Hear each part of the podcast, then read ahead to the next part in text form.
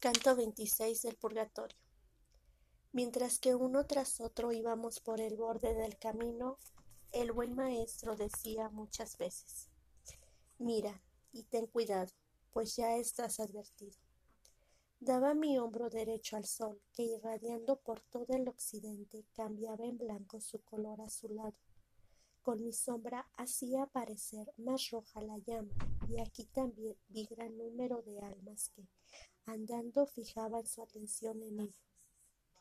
Con este motivo se pusieron a hablar de mí y empezaron a decir parece que éste no tenga un cuerpo ficticio.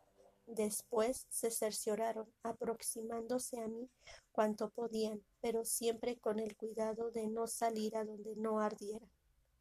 Oh tú, que vas en pos de los otros, no por ser el más lento, sino quizá por mayor respeto. Respondedme a mí, a quien abrazan la sed y el fuego. No soy yo el único que necesita tu respuesta, pues todos los que conmigo están tienen mayor sed que deseo de agua fresca el indio y el etíope. Dinos, ¿cómo es que formas con tu cuerpo un muro que se antepone al sol, cual si no hubieran caído aún en las redes de la muerte? Así me hablaban una de aquellas sombras, y yo me habría explicado en el acto si no hubiese atraído mi atención otra novedad que apareció en aquel momento. Por el centro del camino cubierto de llamas venía una multitud de almas con el rostro vuelto hacia las primeras, lo cual me llenó de admiración. Por ambas partes vi apresurarse todas las sombras y besarse unas a otras, sin detenerse, satisfechas con tan breve agasajo.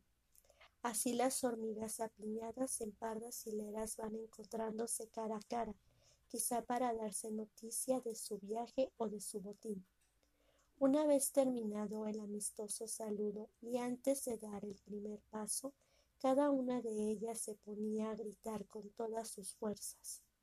Las recién llegadas Sodoma y Gomorra, y las otras, en la vaca entró Pisafae para que el toro acudiera a su lujuria. Después como grullas que dirigiesen su vuelo parte hacia los montes rifeos y parte hacia las ardientes arenas, huyendo éstas del hielo y aquellas del sol, así unas almas se iban y otras venían, volviendo a entonar entre lágrimas sus primeros cantos y a decir a gritos lo que más necesitaban.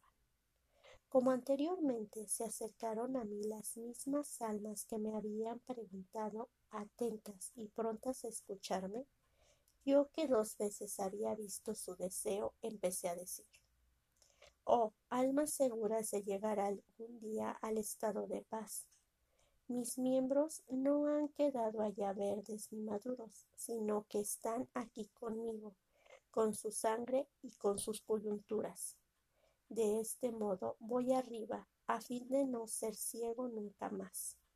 Sobre nosotros existe una mujer que alcanza para mí esta gracia, por la cual llevo por vuestro mundo mi cuerpo mortal.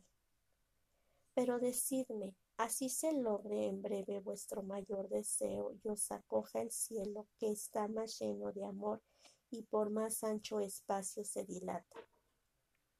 Decidme a fin de que yo pueda ponerlo por escrito. ¿Quiénes sois y quién es aquella turba que se en dirección contraria a la vuestra?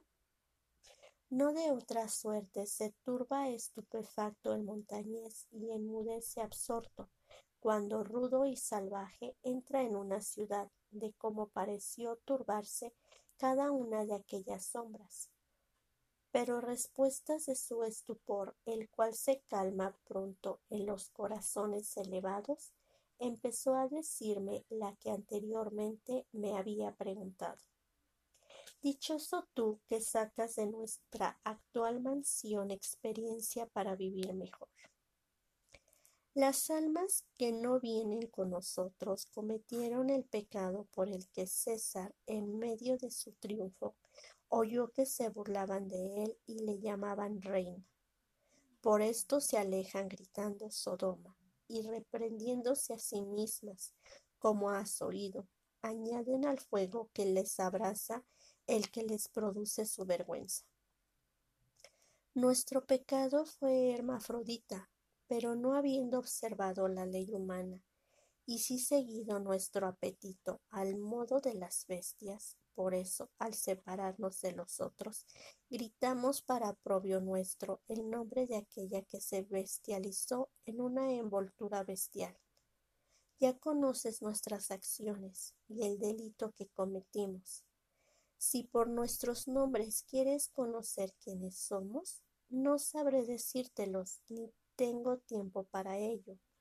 Satisfaceré, sin embargo, tu deseo diciéndote el mío. Soy Guido Guinichelli, que me purifico ya por haberme arrepentido antes de mi última hora. Como corrieron hacia su madre los dos hijos, viéndola bajo la ira de Licurgo, así me lancé yo, aunque sin alcanzar a mi deseo, cuando escuché nombrarse a sí mismo a mi padre y al mejor de todos los míos, que jamás hicieron rimas de amor dulces y floridas. Y sin oír ni hablar, anduve pensativo largo trecho, contemplándole, aunque sin poder acercarme a causa del fuego. Cuando me harté de mirarle, me ofrecí de todo corazón a su servicio con aquellos juramentos que hacen válidas las promesas. Me contestó Dejas en mí con tus palabras una huella tan profunda y clara que el eteo no puede borrarla ni oscurecerla. Pero si tus juramentos dicen verdad, dime, ¿cuál es la causa del cariño que me demuestras en tus frases y en tus miradas? Y yo le contesté, Vuestras dulces rimas, que harán preciosos hasta los caracteres en que están escritas mientras dure el lenguaje moderno. Oh hermano, replicó, este que te señaló con el dedo e indicó un espíritu que iba delante de él, fue mejor ofrero, obrero en su lengua materna. En sus versos amorosos y en la prosa de sus novelas sobrepujó a todos y deja hablar a los necios que creen que el lemosín es mejor que él. Los que tal dicen atienden más al ruido que a la verdad y forman su juicio antes de dar oídos al arte o a la razón. Lo mismo hicieron muchos de los antiguos con respecto a Guitone, colocándole merced a sus gritos en el primer lugar, hasta que lo han vencido la verdad con los méritos adquiridos por otras personas. Ahora, si tienes el alto privilegio de poder penetrar en el claustro donde Cristo es abad del colegio, dile por mí, del Padre nuestro, todo lo que necesitamos nosotros los habitantes de este mundo, en el que ya no tenemos el poder de pecar. Luego, tal vez para hacer sitio a otro que venía en pos de él, desapareció entre el fuego, como desaparece el pez en el fondo del agua. Yo me adelanté un poco hacia el que me había designado y le dije que mi deseo preparaba a su nombre una grata acogida. Él empezó a decir donosamente Me complace tanto vuestra cortés pregunta que ni puedo ni quiere ocultarme a vos. Yo soy Arnaldo, que lloro y voy cantando. Veo triste mis pasadas locuras y veo contento el día en que en adelante me espera. Ahora os ruego por esa virtud que os conduce a lo más alto de la escalera, que os acordéis de endulzar mi dolor. Después se ocultó en el fuego que los purifica.